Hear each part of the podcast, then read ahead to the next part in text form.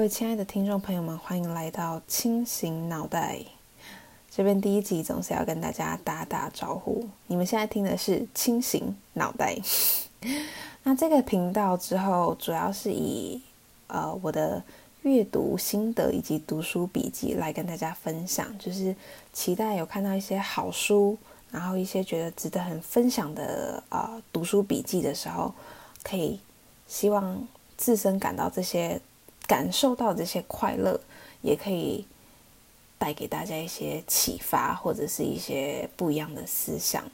那今天第一集呢，我想介绍的书就是其实蛮偶然的，就是我偶然有一个呃休息日，然后去书店翻到在架上的书，它是我们当代美学大师蒋勋所写的。那完整的书名叫做《欲爱书》，写给 Liz M。那这本书它其实出版于，它是啊，现在二零二一年出的，有出一本最新版。但这本书其实在二二十年前就已经出过一个版本了。那这个等于是二十年的另外一个珍藏纪念版。那我看的是珍藏纪念版的。那其实这本书，我不知道大家对于蒋勋的认识有多少。即使大家可能对他认识的不深，可是也一定有听过他的名字。那啊，作者蒋勋他生于西安，成长于台北。他大学是在文化大学念的。那在文化大学也念了艺术研究所，之后又去巴黎也念，呃，之后又去巴黎大学也念了艺术研究所。那记得我当时，其实我对蒋勋认识的着实的不深。那但我记得我第一次接触蒋勋的时候，大概是在高中时期，就是偶然就是在家里面的书架翻翻到，就是一本《孤独六讲》这本书。但认真来说，真的觉得，虽然说我算是蛮不挑书的人，但是我当时翻开这本书，我真的有一种迷惑之感，因为我真的觉得，哎，好难，我真的看不太懂他在说什么。但是我觉得这本书虽然有一种似懂非懂的那种哲学抽象感，不过既然主题是爱，写爱的嘛，那我就也有了兴趣，所以我就慢慢的把它看了下去。那越看越会觉得，就是这本书其实真的是一个一本很神奇的书，因为你会觉得你好像其实有一点点可以理解。可以感受到他要说什么那种感觉，是一本非常神奇的书。那这本书主要它就是由十二封信件所组成，那呃就是以信件体的方式，有点类似于就是蒋勋他写给过往恋情的一份，可以说是一份怀念吧，或者是一份纪念，可以这么说。那你在看的时候，其实会觉得说，有种在窥探他写给过往恋情的那种。细细的那种语言，那你也，但我觉得看这本书主要来说，感受到还是哀愁跟那种比较悲伤的情绪是比较多一点的。那但大体来说，这本书我个人还是非常的喜欢的。就是我自己觉得，就是你在看这本书的时候，会突然有种就是发现自己对于爱。的想象实在是太幼稚了。就是你看蒋勋写爱，你会觉得哇哦，原来爱是如此，就是伟大跟深刻的事情。就是你懂吗？就是你会，你一直都知道，就是要找到一个很喜欢、很爱的人是个不容易的事情。可是蒋勋就是又把爱在往上拉高一种层次的感觉，你会觉得哇哦，酷。这么说，就是大家可能就是突然觉得是这个人是不是这个主播是不是疯了？就是都还没开始描述书里面内容，然后就就把它描述的这么夸张一样。所以就是现在来跟大家分享，就是书中里面我比较喜欢的情节。最主要其实喜欢这本书，就是喜欢他对于爱的描述，然后他有些譬喻，你会觉得就是很有意思。那其实光这本书的序，序就是写在前言的那个序，我就已经觉得嗯很有意思了。那我写我看的这本序是二零二一年的这一版。那蒋勋就是他写说有一段话啦，我截取就是截取出来念给大家听。他说：“也许被手机宠坏了，重新用手书写，原来自己的手和脑都变得如此急躁。在手写的文字里，每一个笔画都看得到欲望的焦躁、困惑、沉溺，也看得到爱的狂渴、满足或虚无。我在读他这段序的时候，就在想，哎，就是对我们真的好久没有用手来表达，就是用手写信或者是手写卡片来表达对一个人的那种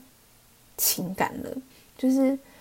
当我们在写字的时候，你就看着他，看着他这段话，你再去写字，你就会发现，哇，对，就是当我们人在浮躁的时候，真的写的字也是乱七八糟的，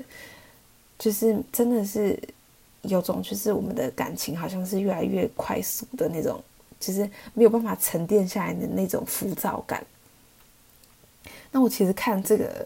我就是也在，就是有点庸俗的，我就在想，就是。哪天我就真遇上了一个好喜欢的男男子，我一定要送他一个大大的那种白色硬纸板，然后我就在上面帮他画好格子，然后让他就是想到我的时候就写一个爱字给我，是不是听起来有点搞笑？那你说会不会就是最后那个白色板子从头到尾都是白的？嗯，那真的真的就是不好说了。但是我们人总是要点梦想。就是我期待我未来可以收到一块就是写满爱字的那个板子，有梦最美喽。那书中其实里面有很多就是我印象都很深刻也很有感触的话，那我先跟大家分享一句，他在里面一段话，我觉得哦，就是我看了真的觉得 yes，爱就是这样的那种感觉。他说。在你爱一切人与事物之前，应当首先热爱自己，使自己饱满而且完全。如果你对自己的爱委屈，你也将用同样的方法委屈别人。千万不要把委屈自己或怜悯他人当成是爱，那不是健全的爱，那甚至不是爱，那是曲解了道德真正意义时对生命病态的伤害沉溺。我觉得这句话非常的有感触，因为我之前就在，其实我自己觉得，就是经过了单身的一段时间，我自己有发现自己是变得比较理性，变得比较不容易就是恋爱脑，但是就是我可啊，就是我我自己觉得我自身的一个非常。不好的一个点就是，当我一旦认定一个人的时候，我是非常感性的存在的，就是我很容易就会把自己给陷入进去，然后就会忘记爱自己。你知道，其实我觉得爱自己这个东西其实蛮迷的，就是很多人都会一直强调，就是你要爱自己，你要把自己在感情里面把自己的感受放在是第一，首先要关照的东西。可是。事实上，你知道，就是说的容易，做的难呐。你知道，就是如果真的大家都能够把自己的感受放在第一位的话，我想就是你知道，世界上就不会有那么多悲伤的情歌，或者是那个社交媒体上就不会有一大堆人在教别人怎么谈感情的文章出现了，对吧？就是认同的你们可以在下方跟我说说看。那其实我自己是非常认同这句话的，就是我之前还有在网络上看到人家分享，他说。就是如果你在还没有很爱自己的时候，就先去爱上了别人，那其实是非常危险的事情。其实我发现真的是这样，就是当你还是没有办法好好掌控自己的情感的时候，你就过于的去投入一段关系之中，其实它很容易会让你自己变得迷失。我觉得初期刚开始你都会觉得很容易，可是你知道爱是会递增的嘛？当你的情绪越往上递增的时候，很容易你就会呀，就是给困在那个里面去里面了。大家不要不承认，就是对。如果但是如果你是一个很能够控制自己的，我真的是必须先说声佩服佩服。那在里面有很多观点，我会觉得说，就是在里面我觉得最有意思的是，就是蒋勋他。爱描描述的会让我觉得很抽象，可是你会感受到那份真实感。它是一种很迷人的一个样貌，像它里面有一个观点，我也非常认同，就是就是在我自己的呃感情观里面，我会觉得爱情它就是势必是要让彼此成长成一个更好的人的，就是不是彼此制约，让彼此有一些什么不安全感啊、脆弱啊、整天什么猜忌啊、欲擒故纵，我觉得那都不是一份我喜欢，就是我想象中那个理想的爱情的样貌。所以，我我一直都觉得，就是爱它肯定是要让彼此长成一个更好的人的。那它里面有段话，我觉得很有意思。他是说，任何一种文明，任何一种繁荣，若是失去了人的温度，那只是另一种形式的荒凉废墟罢。是那么具体人的温度，使我确定可以热爱自己，热爱生命，可以行走于艰难孤独的途中，不会沮丧。不会疲惫，不会终止对未来的梦想与希望。我觉得这就是我所认为的那个爱情的力量。就是我觉得其实常常就是毕了业之后，你会突然觉得人生真的是越来越艰难。就是我每天都在觉得天哪！就是我个人认为，其实这个某种程度上也可以说就是爱情的力量啦。就是我喜欢的那个样貌。那我觉得爱情的力量，其实就就是这个东西，就是像如果讲简单讲，也不是简单一点，就是讲可能我们小时候一点，就是大家应该都一些经验吧。就比如说你喜欢了，呃，你喜欢的男生或女生，然后他可能某方面特别突出，你就会，比如说功课特别好，然后你就觉得说，哦，自己好像也要去好好的读书，或者是你知道，像我自己。国小的时候，就是喜欢的男生，他很会运动，很会打篮球。然后我就那时候，你知道，我现在真是没办法想象，就是我自己当时竟然是每节下课，然后会就是在艳阳下打篮球那种，就是为了投其所好。就是现在想起来是挺夸张，因为毕竟我现在就是非常不怎么喜欢，就是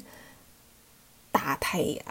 然后也不怎么喜欢打篮球了，但是现在想起来那段回忆，还是觉得哦，对，就是可能那个就是初尝那初尝爱情的那个滋味的那种回忆的感觉，可以这么说。那我自己觉得全书就是整本书，它其实很重要的课题，我自己觉得它的核心观念啦，其实虽然说这是蒋勋他写给他自己过往恋情的一个纪念，但其实我觉得你在看这本书的时候，你会觉得就是。他其实就是在告诉你如何好好的学习爱一个人。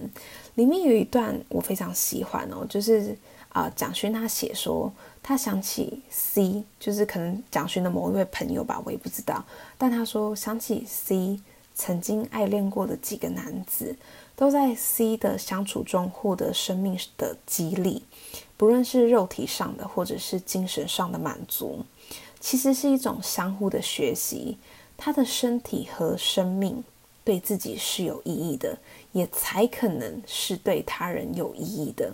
他不愤满，不怨恨，他不陷溺在最无用的自怜自哀之中。即使在与爱人分手的时刻，他都有明快豁达的祝福与包容。你知道我在看他这段话的时候，就在想：天哪，C 到底是一个样什么样神奇的人物？就是。我一直都觉得，其实要在爱里面，你在最开，就是最后结束的时候，你有那种豁达的祝福跟包容。其实说真的，就是大家不要再假装，就是它其实是一件蛮不容易的事情。很多时候一定会有愤恨，一定会有怨怼，你一定会觉得说，为什么？就是是不是自己哪里做的不够好，或者是你会去揣测他的情绪，或者是甚至是质疑自己。其实我觉得。都会有很多的情绪的，所以我在看他这段文的时候，我就想，就是若我们真真的能够把爱情提升到一个高度，就是把它当成就是每一段关系之中都是一种相互的学习，会不会当爱结束的时候，我们就也不会那么的有所不甘呢？就是这是我的想法，